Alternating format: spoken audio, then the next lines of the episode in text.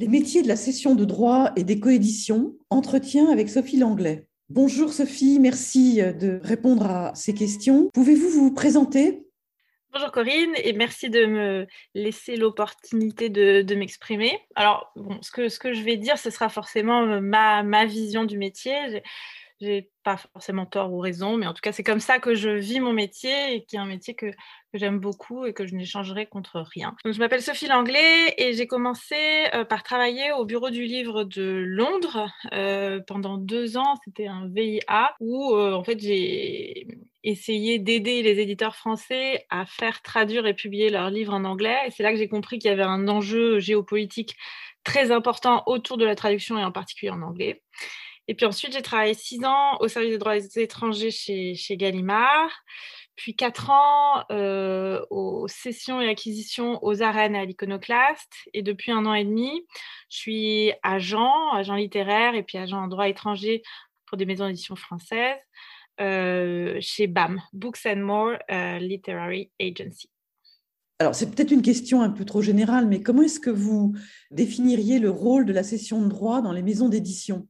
Bah, c'est un rôle qui est qui est, intéressant parce qu'il s'agit d'imaginer d'autres vies pour les livres, en fait, d'affranchir le livre en fait de sa, de sa vie matérielle de papier qui est la première à laquelle on pense quand on pense à la publication d'un livre. C'est la, publication souvent en grand format d'un livre qui, qui, va vivre en librairie euh, et qui aura une vie plus ou moins longue. Euh, on sait que c'est difficile de faire des, des longues sellers, des livres qui restent longtemps en, en librairie.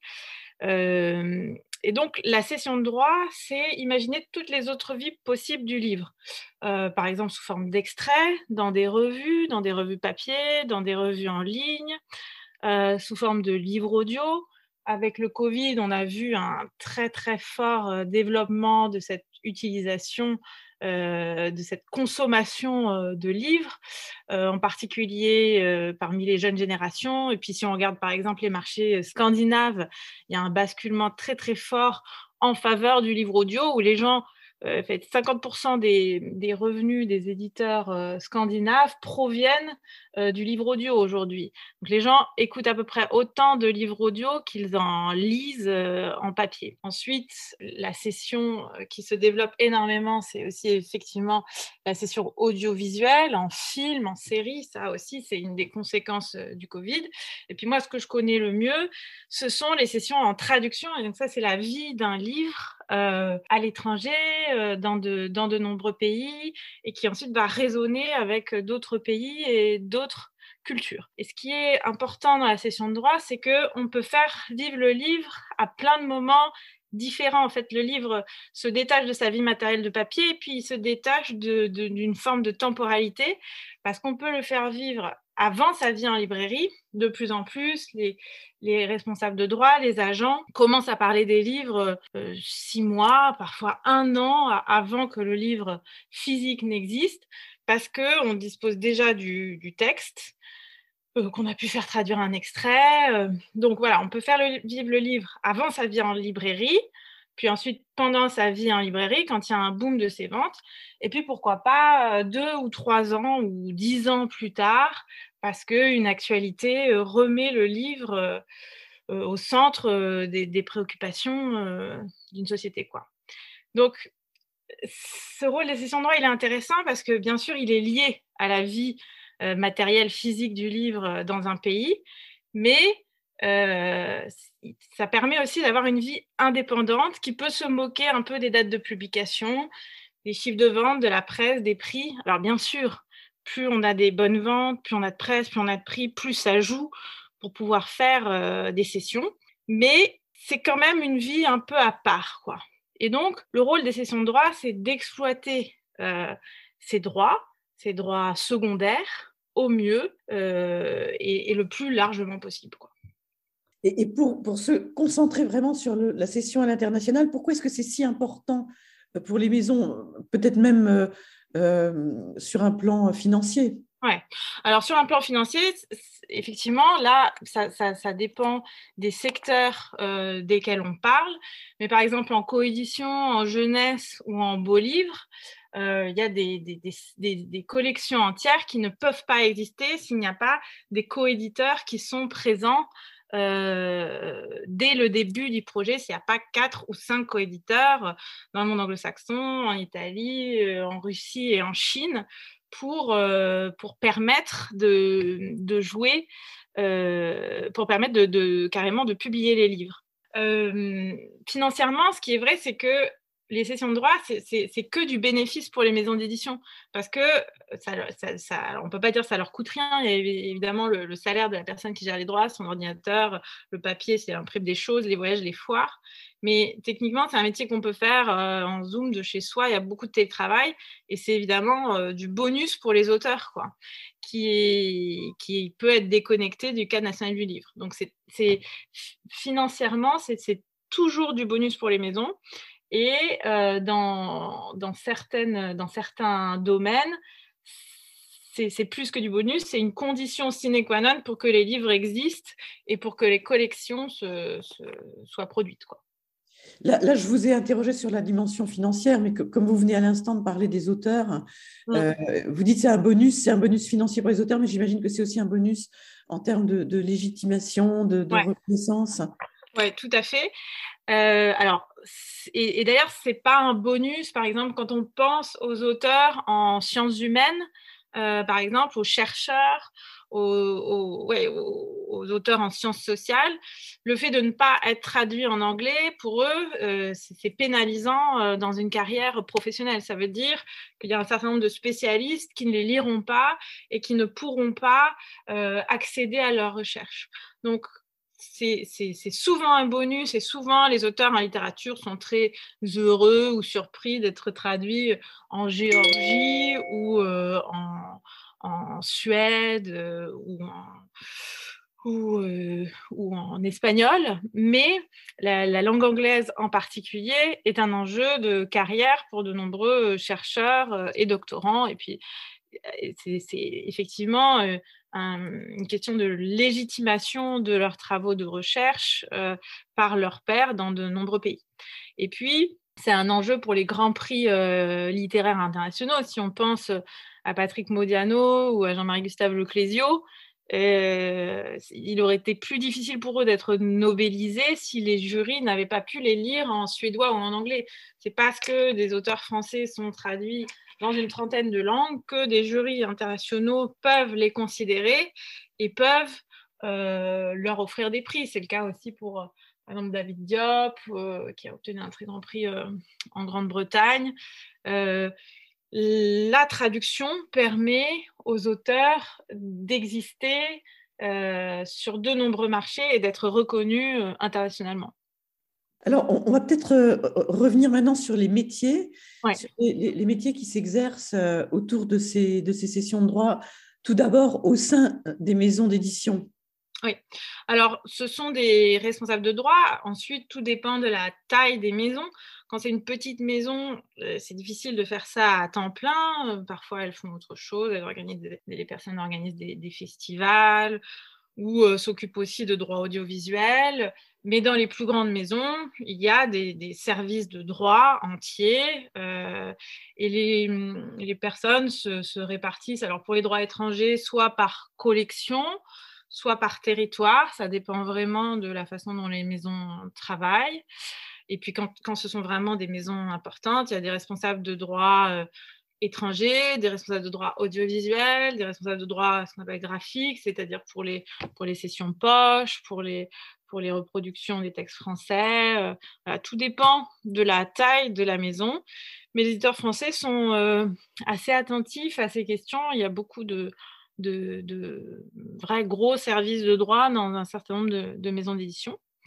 Et puis, euh, il y a eu récemment le développement d'agents extérieurs qui représentent euh, un certain nombre de catalogues de maisons indépendantes qui euh, font appel à leurs services parce qu'elles se disent que euh, des gens qui sont spécialisés dans les droits étrangers ou dans les droits audiovisuels, qui ne font que ça et qui le font pour plusieurs maisons, ont une forme de masse critique d'ouvrages qui permettent d'intéresser les éditeurs étrangers. voilà.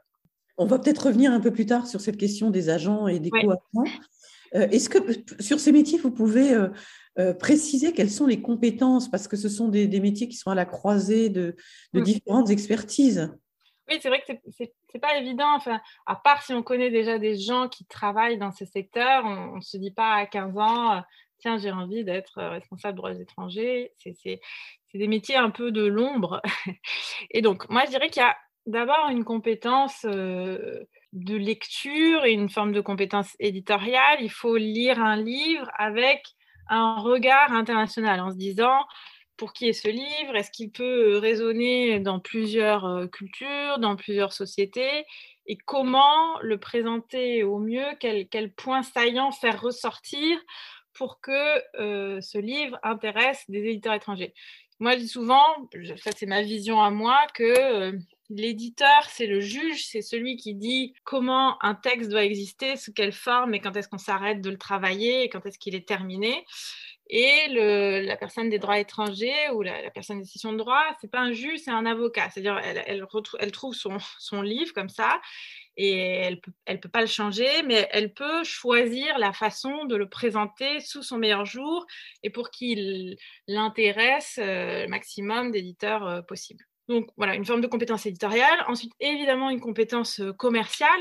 Euh, ce qu'on veut, c'est quand même vendre des droits et les vendre euh, au, tarif le plus intéressant possible pour l'éditeur et pour l'auteur. donc, avoir une offre de publication en traduction, c'est formidable, mais en avoir 10, c'est encore mieux. Et donc, le but d'un responsable droit étranger, c'est d'obtenir les meilleures offres possibles, parce qu'il n'existe pas, il n'y a pas un, prix de marché, en fait, ça n'existe pas on peut dire qu'en moyenne, les contrats en littérature étrangère sont autour de 3 000 euros, mais en Géorgie, on fait des contrats à 500 euros. Et puis, s'il y a 15 éditeurs qui se battent en Allemagne, ça peut monter à plusieurs centaines de milliers d'euros. Donc, il faut une compétence commerciale pour arriver à définir euh, une avance qui soit la meilleure possible pour l'auteur et pour euh, l'éditeur, mais aussi en pensant au long terme, parce que quand on fait des très, quand on obtient des très grosses avances, c'est difficile euh, ensuite pour un éditeur de la recouper. Donc voilà, il faut avoir la meilleure commerciale à un temps T, mais il faut aussi essayer euh, de prendre en compte le temps long et de construire un auteur. Ensuite, il y a une compétence juridique parce qu'on fait quand même des contrats. Des contrats oui. Je vous interromps une seconde parce que sur cet aspect commercial, est-ce qu'il s'y ajoute une, un talent, je dirais, de négociation. Est-ce que c'est aussi un volet de cette, dimension commerciale? Oui, ça fait partie des choses, ça fait partie, des, aspects du, métier. Il faut savoir, comme on dit, euh, hyper les livres, faire en sorte que les, éditeurs aient envie de, de, lire un livre, euh, faire en sorte que quand ils rentrent d'une foire, le premier qu'ils aient envie de lire, alors qu'ils en ont reçu 120 euh, dans leur boîte mail, ce soit celui-là. Donc, il faut avoir une forme de, oui, je dirais de talent commercial. Et en même temps, on peut pas se permettre de hyper tous les livres. Il faut une, forme de talent commercial, mais une forme d'honnêteté aussi, parce que si on écrit éditeur étranger en disant c'est le livre du siècle et tu, vas en vendre 100 000 et achète-le dès que possible, bah ça, ça peut marcher une fois, mais si on veut durer dans le métier, ça peut pas marcher 20 fois. Il y a aussi un lien de confiance. Donc il faut, il faut évidemment euh, défendre le livre commercialement, mais en ayant cette idée du temps long quand même euh, à l'esprit. Quoi. Je dirais aussi donc qu'il faut une, une, compétence juridique euh, sur, sur les contrats. Ce sont des contrats de cession avec des, des contrats qui peuvent durer longtemps, entre 7 et 10 ans. Une fois que le contrat est négocié et signé, on ne peut pas revenir en arrière. Donc voilà, une compétence juridique qui s'adapte à chaque marché. On ne négocie pas les mêmes clauses en Géorgie et aux États-Unis. Et ça, ça s'apprend avec la pratique et, les, clauses juridiques sont liées à l'exploitation commerciale du livre. Et puis, cette question juridique, elle s'actualise toujours parce que, en fonction des usages, bah, il y a 5 ou 10 ans, on parlait énormément des e-books. Aujourd'hui, c'est plutôt la question des audiobooks qui nous occupe, sachant que l'exploitation principale en France, ça reste quand même toujours le livre papier. Donc voilà, je dirais une compétence juridique. Et la dernière, qui est, bon, qui est relative à beaucoup de métiers, mais qui me paraît importante, je pense que c'est une compétence de communication, parce que nos métiers sont mal connus, je dirais des auteurs, mais parfois aussi des éditeurs ou des autres services de la maison. Quelque chose un peu curieux. Euh, ces droits étrangers ou ces sessions de droits, comment ça marche. C'est quelque chose de très immatériel. On passe notre temps à envoyer des emails, à, à appeler, à, à, voyager. Et finalement, ce qui est dur et passionnant dans ce métier, c'est que 80% de ce qu'on fait n'a pas de résultat, euh, je dirais, euh, rapide. Euh, on plante des graines pour un, pour un auteur, et puis peut-être que trois ans plus tard, un éditeur étranger qui l'avait découvert sur un premier livre va acheter le second. Mais finalement, les contrats auxquels on aboutit chaque année, c'est une toute petite partie immergée de l'iceberg du travail. Il y, a une énorme partie du travail qui ne se voit pas et qui n'a pas de résultat concret et à court terme. Et si on ne communique pas sur cette énorme partie du travail qu'on fait et qui n'a pas de résultat, bah, les gens peuvent, les auteurs, les éditeurs peuvent se dire bon, bah, ce, livre, n'a pas été défendu, je ne comprends pas, et ils n'ont rien fait. Et c'est difficile parfois de dire j'ai beaucoup essayé j'ai pas eu de résultat. Mais je pense qu'il faut faire cet effort souvent autant que possible parce que cette absence de résultat immédiat euh, peut porter des fruits à, moyen ou à long terme. Et donc voilà, je pense qu'il faut pour ces métiers une compétence éditoriale, euh, une compétence éditoriale liée à un regard international, une compétence commerciale, une compétence juridique et aussi vraiment une compétence de communication qui est peut-être la, la, moins, la moins évidente, mais qu'on essaie de développer. Euh, toutes mes consoeurs et tous mes confrères, on essaie tous de, de le faire. Et, vous n'avez pas évoqué la dimension linguistique, mais parce que je pense que c'est ah tellement, une évidence. oui, c'est vrai. C'est vrai que bah, plus on parle de langue, plus on est avantagé. Euh, alors, l'anglais, c'est évidemment un prérequis euh, euh, indispensable et on peut faire ce travail en ne parlant que anglais.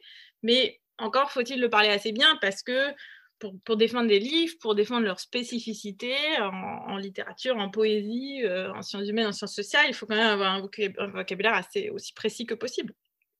Donc l'anglais est définitivement très important.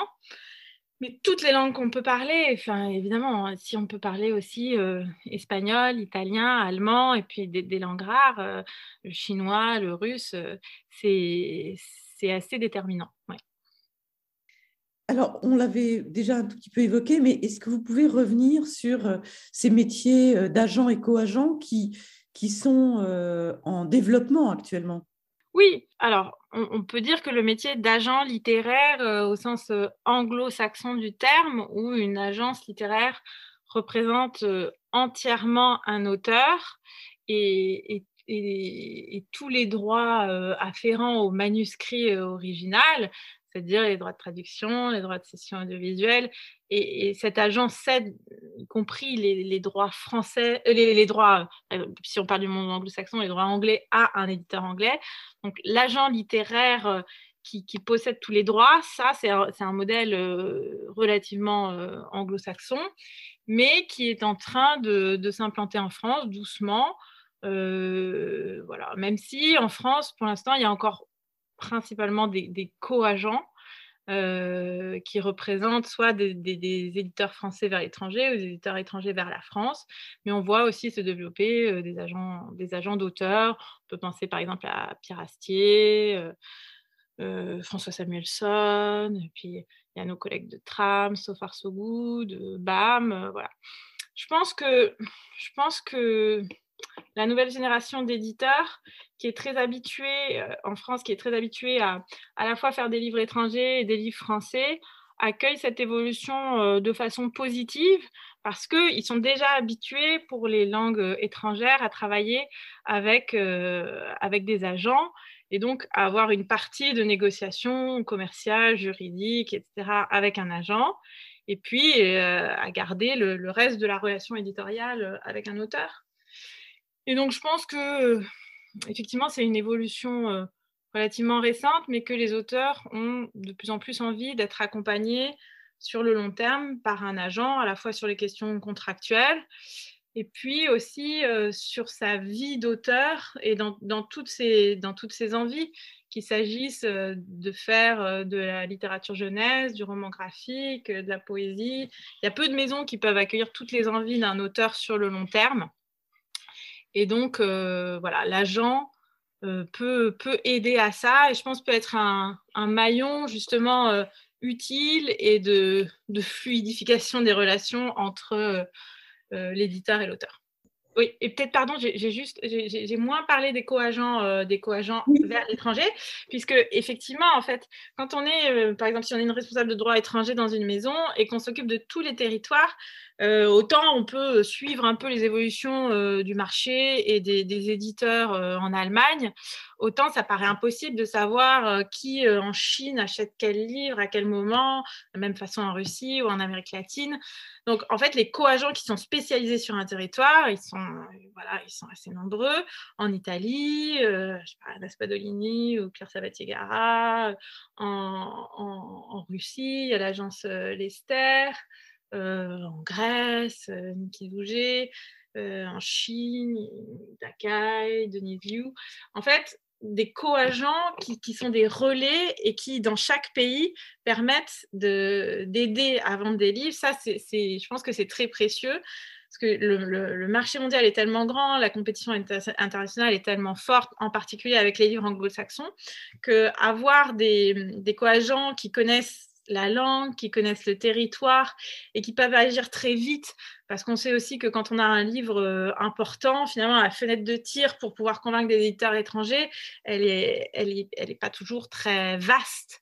Donc, avoir des co-agents qui peuvent relayer un effort très vite sur un livre, c'est précieux et leur connaissance euh, linguistique et commerciale d'un marché peut être vraiment très, très utile euh, pour des responsables de droit étranger en particulier quand, quand, il y a une personne ou deux. Euh, voilà, c'est un relais qui, qui, moi, me paraît nécessaire.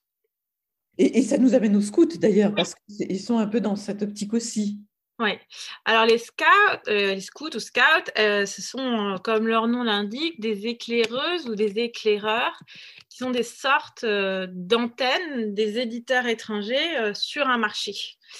Et les scouts sont très précieuses ou très précieux comme les coagents, parce que c'est un premier cercle de professionnels qui connaissent bien un marché et qui très vite euh, peuvent alerter sur euh, le succès d'un livre et, permettre qu'un livre devienne un hot book euh, avant une foire, souvent. Et donc, on, a, on a beaucoup de scouts qui sont, qui sont formidables en France. Euh, il y a Christina De Stefano, euh, VNP, euh, Ella Faust, Céline Guéna, Béatrice Foisy, Bettina Foulon. je ne veux pas en oublier parce qu'elles elles sont assez nombreuses et vraiment très efficaces. Et elles permettent à la fois d'alerter les éditeurs étrangers sur les livres importants pour eux, et puis aussi, elle donne une intelligence d'un marché euh, à des éditeurs. Elles ne font pas que parler des livres, elles parlent des évolutions du marché, des grandes tendances, de la façon dont le marché français se développe. Et ça, euh, les éditeurs euh, étrangers sont souvent prêts à, alors en particulier en Allemagne, mais en Italie, aux États-Unis, ou ailleurs, à, payer effectivement un forfait mensuel pour obtenir euh, ces informations euh, sur les livres euh, importants et sur l'évolution d'un marché, comme le marché français, qui est un, qui est un marché qui, qui, intéresse quand même encore beaucoup les éditeurs étrangers. Alors, au début, vous nous, avez, vous nous avez dit que certains projets n'étaient possibles que lorsqu'on pouvait mettre en place une coédition. Est-ce que vous pouvez revenir sur ces enjeux tellement importants aujourd'hui de la coédition Oui. Alors, la coédition, moi, c'est un métier que je n'ai pas exercé, donc que je connais moins bien, mais dont je parle avec euh, mes collègues, dont je parlais par exemple chez, chez Gallimard. Et la, coédition, c'est clé, et en particulier dans cette période post-Covid euh, euh, où, les, où les coûts des matières premières sont, ont beaucoup augmenté. Donc, la coédition, ça permet de peser sur les coûts de fabrication.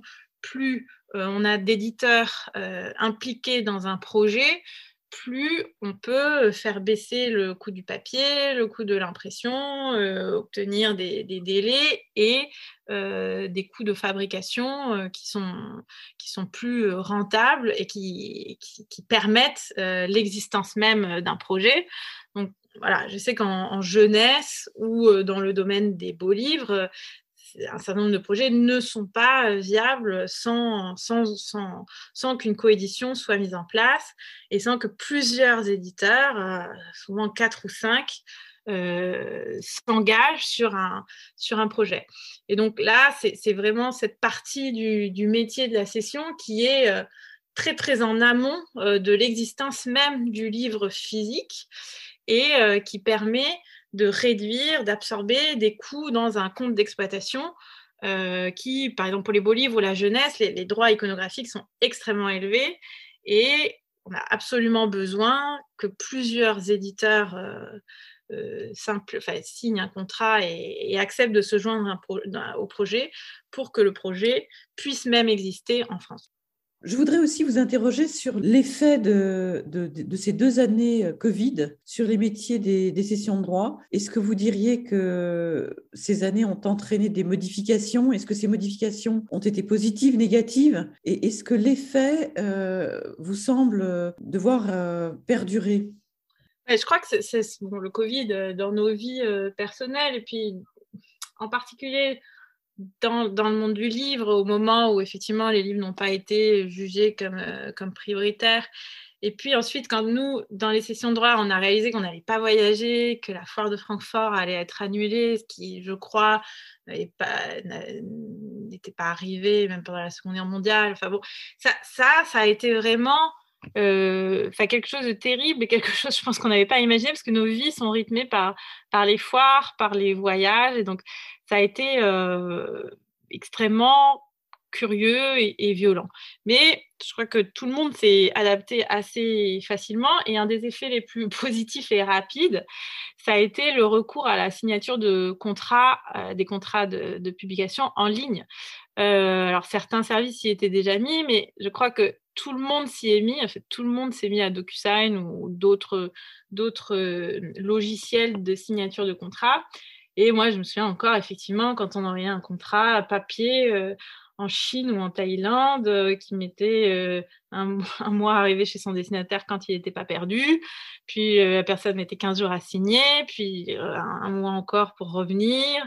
Enfin, voilà, on a, on a beaucoup perdu de temps à envoyer des contrats papier. Et là, la, digitalisation des contrats est un, gain en termes d'efficacité qui me semble immense et euh, sur lequel, à mon avis, personne ne reviendra. Ensuite, il y a la question des foires en ligne. Euh, alors, ça, ça, reste évidemment moins efficace et beaucoup moins agréable que les foires physiques.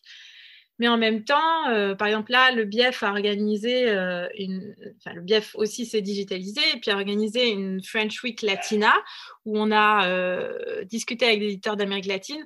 Moi, j'avais jamais, jusqu'ici, presque jamais rencontré des éditeurs d'Équateur, de Bolivie. Et, et, en fait, cette digitalisation fait que on peut finalement participer à toutes les foires du monde euh, quand on veut. Et on peut aussi rencontrer des éditeurs qui jusqu'ici ne voyageaient pas, n'allaient pas à Francfort ou à Londres. Donc là, ouais, vraiment, ça, ça, je trouve que c'est une avancée euh, formidable et qui va rester aussi, euh, puisque on continuera à faire des foires physiques dès qu'on pourra et quand, quand le Covid nous laissera du, du temps. Mais euh, on pourra aussi euh, bah voilà, se connecter à une foire pour deux jours euh, en Corée et puis, et, puis, et puis aussi ne pas attendre une foire pour parler à un éditeur étranger. Alors on pouvait toujours passer un coup de fil, mais souvent on se disait, bon, là on est en mars, je vais voir l'éditeur en avril à Londres, j'attends un mois quoi. Et là, on a pris ce réflexe des rendez-vous Zoom et donc souvent, on se dit, «Ah bah non, pas, de problème. En fait, si j'ai quelque chose à lui dire, on se fait un petit rendez-vous Zoom de, 30 minutes demain. Et en fait, on j'ai l'impression qu'on a quand même supprimé un certain nombre de, barrières euh, que la distance géographique ou physique nous imposait, y compris mentalement. Quoi. Donc ça, à mon avis, ce sont des évolutions positives, des conséquences positives du Covid et qui vont rester. Et, en revanche, alors moi, ce que je constate et qui me, qui, m'interroge, et j'espère justement que le Covid va nous laisser du répit, mais autant la non-fiction, la BD, peut-être dans une moindre mesure la, la, jeunesse, ont continué à très largement s'échanger euh, dans ces temps de Covid. Je n'ai pas constaté de, baisse de session, parfois même une augmentation des, traductions dans ces domaines. En revanche, pour la littérature, pour les premiers romans, il n'y a rien qui remplace les foires, il n'y a rien qui remplace les rencontres, euh, pitcher un roman en ligne ou, par mail, ça sera toujours moins efficace que de s'asseoir à côté d'un éditeur qui vous voit bouger, qui vous voit euh, euh, remuer les mains et, parfois euh, vous lire à voix haute un extrait. En fait, la littérature et les premiers romans, ça passe, très, ça passe beaucoup plus mal en ligne. Et puis, on peut constater que quand même, les, éditeurs étrangers ont, moins acheté de, littérature étrangère pendant cette période du, Covid, parce qu'il y avait cette incertitude sur le fait que les auteurs pourraient voyager ou non, parce que euh, bah, ça a quand même été un peu une période de repli national, où finalement, les éditeurs ont préféré publier des auteurs qui étaient chez eux, qui pouvaient faire de la télé, de la radio. Euh. Donc voilà, à long terme, moi, je me demande si on ne va pas quand même assister à une, baisse de, publication de livres français en littérature française à l'étranger et en France de littérature étrangère euh, en France. Alors, bon, tout, peut se contrebalancer. Là, je sais qu'il y a beaucoup d'éditeurs français qui achètent des romans de l'Est, euh, d'Ukraine. Euh, voilà, il y, aura des, des pics d'intérêt pour certaines régions du monde. Mais je pense que la littérature étrangère en général va quand même un peu pâtir du Covid. Et puis, euh, sur les effets à long terme, la littérature, pour la littérature aussi, on, voit quand même qu'il y a des questions de, censure politique. Alors, c'est une censure euh, qui est mouvante, mais qui est très liée aux évolutions géopolitiques du monde contemporain. C'est difficile de faire passer de la littérature avec un certain nombre de sexes à caractère sexuel, ou, non pas, ne parlons pas du caractère politique en Chine, euh, ça sera difficile de, faire passer des livres parfois en Russie, mais parfois aussi aux États-Unis. Voilà, quand, il y a des bouleversements géopolitiques, la littérature, qui est euh, un, instrument de liberté et de subversion, a, parfois plus de mal euh, à circuler. Et, donc, au-delà de, ces années Covid, est-ce qu'il y a d'autres aspects dont vous pensez qu'ils vont être euh, en, mutation à l'avenir euh, pour ces métiers de la session de droit? Je pense que, alors, je, connais moins l'audiovisuel, je sais que vous aurez un entretien sur, sur le sujet, mais je pense qu'il y, a un très fort développement de l'audiovisuel qui est, qui est, aussi lié au Covid. Et, on voit bien que les, les, les, producteurs ont énormément euh, envie d'histoires qui viennent des maisons d'édition, parce que les éditeurs et les auteurs sont extrêmement talentueux et ont cette espèce de savoir euh, artisanal incroyable de travailler sur un bout de papier, un crayon et d'arriver à créer des histoires. Euh, qu'on crée nulle part ailleurs. Quoi. Donc, je crois qu'il y aura un, fort développement du visuel, un fort développement du, livre audio, peut-être pas dans la même mesure que, dans les pays scandinaves, mais un fort euh, développement quand même. Je pense que la traduction, malheureusement, est un petit peu euh, en décrue. Euh, et ce qu'on constate, c'est qu'il faut, il faut travailler encore plus pour avoir parfois des résultats identiques ou même peut-être un peu inférieurs. Euh, parce que euh, la littérature en traduction, ça, reste difficile. Euh, qui aujourd'hui est capable de citer plusieurs auteurs allemands, suédois ou néerlandais C'est pas évident. Donc je pense que c'est des métiers où il va falloir travailler encore plus. mais en fait, les évolutions du Covid nous facilitent quand même la vie parce que on va continuer à se déplacer, mais on pourra aussi atteindre des éditeurs très loin sans avoir besoin de se déplacer. Très bien, ben, je vous remercie beaucoup. Merci à vous.